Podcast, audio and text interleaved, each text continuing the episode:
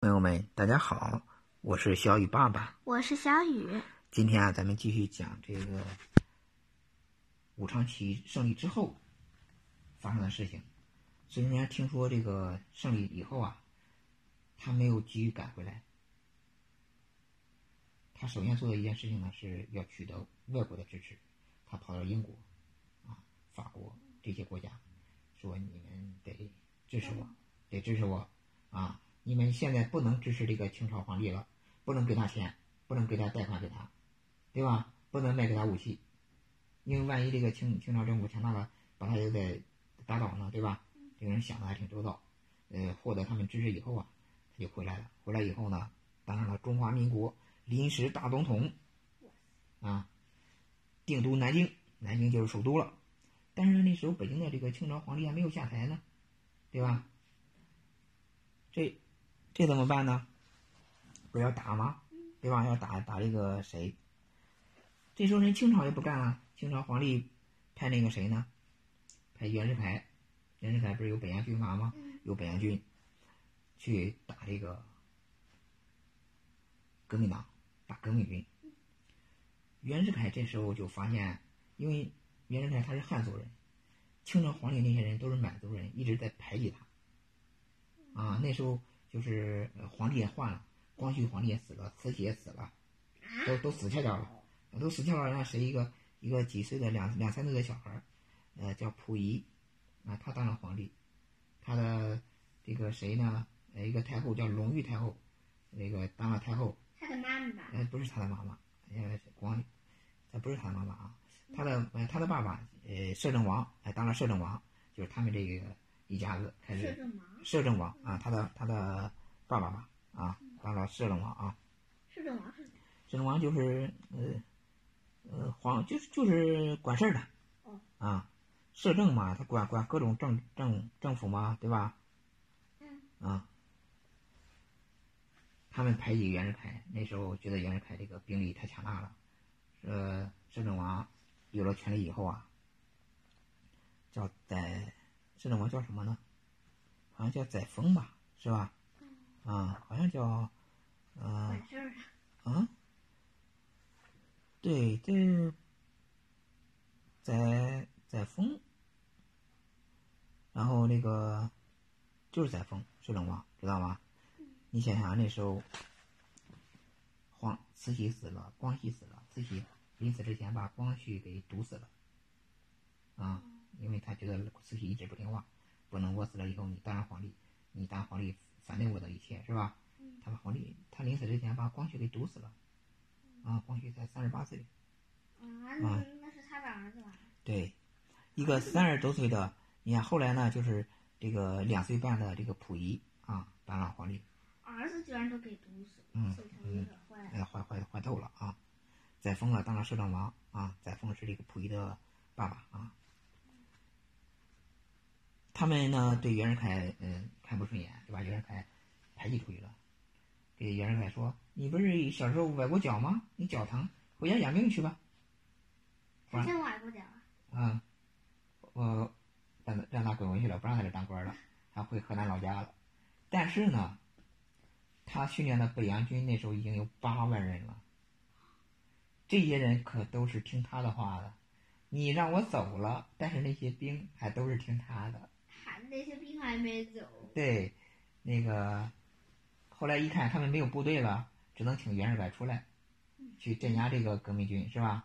先联合吧。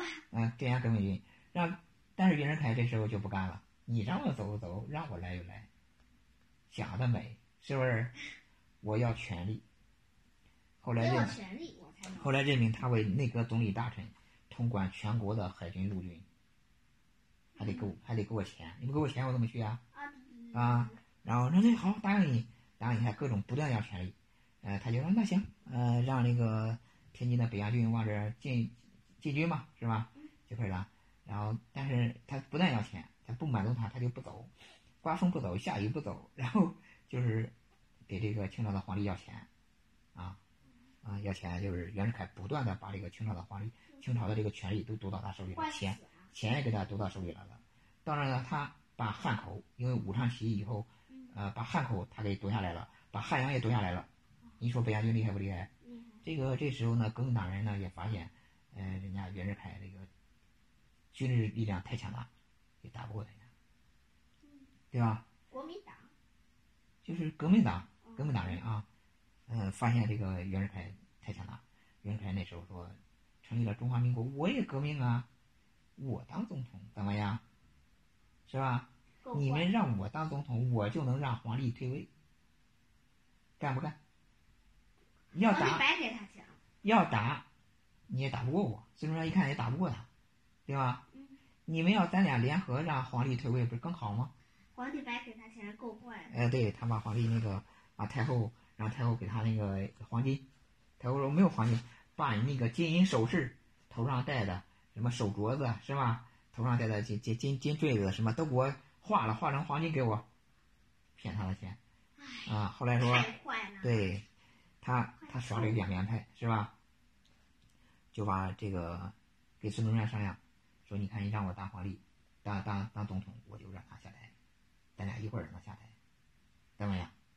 袁世凯，就是他一面是打，你要是让我当当总统，我就革命，我就跟你是一伙儿的，我就让皇帝下台。哦，就是他两面人呗，一两面面让孙中山下台，另一面却是让皇帝下台。对，他来当总统，知道吗？因为他有军权了，他有权利了对。对对，而且那个钱也都归他了，就连这手上戴的首饰都归他了，真坏，坏透了。对，然后我就呃拥护中华民国，我就拥护你了。你说，呃你说的这些，呃，建立共和国，我就答应你。孙中山呢就想，嗯、就是只要你拥护共和，对吧？不再说这个呃皇帝那套了，让皇帝退位，那我就答应你，我就让你当总统哎了，对吧？让他当总统了，就答应他了。答应他以后皇，帝退位了，皇帝让皇帝退位，你退不退？不退是吧？不退，然后他手下几个大将，他手下那时候两员大将，一个叫冯国璋，一个叫段祺瑞，啊，冯国璋、段祺瑞去去去北京这儿闹狼事儿，让皇帝害怕害怕。怎么那味儿狼？事儿那他那个手下那个大兵头要造反，啊，假装那会哎儿，假装假装造反是吧？皇帝也害怕，那个太后也害怕了，对吧？退了嗯，算了，嗯，退呃退就退了，不干了。退位退位，退位了啊，就是他就成了中华民国了，啊，那这个袁世凯窃取了革命的果实，对吧？对，当上了中华民国总统，钱也归他了，嗯权力也归他了，坏透了，嗯，坏吧？太坏了，坏的无法形容。嗯，坏透了。啊然后呢，成立了中华民国以后呢，呃，得有各个这个官员嘛，对吧？嗯，他这个任命的这些官员，有权力的官员呢，都是他的手下，啊，冯国璋、那孙段祺瑞、唐绍仪，然后那孙中山咋的？孙中山啊手下那些革命党人，包括这个谁，黄兴，对吧？宋教仁，他们都让他当他那些不管事的那个小官儿。 本来说好联合嘛，对吧？嗯，结果他他给把这个又坏了，啊，是不是特别坏啊？嗯嗯，坏的无法形容。嗯，辛亥革命的胜利果实被袁世凯篡夺了，对吧？太坏了，嗯，大坏蛋。但是呢，辛亥革命呢，呃，也是推翻了这种清朝两千多年的这种君主专制的这种体制，对吧？建立了共和国，呃，人民也获得了一些民主自由的权利。这种观念，民主共和的观念深入人心啊，是吧？也也这个也算是有一些好处的。但是呢，他这个袁世凯这个人比较坏啊，就是我们这个太坏了。我们这呃这节课有讲这个袁世凯窃取革命的果实，行吧？钱也归他了，权力也归他。对对对，，他窃取了革命的果实。我们下一讲啊，再讲这个二次革命，好不好？因为他窃取了革命的果实呢，孙中山不干了，要搞二次革命，知道吧？啊，好我们下一讲再讲，好吧？好，这一讲先讲到这里。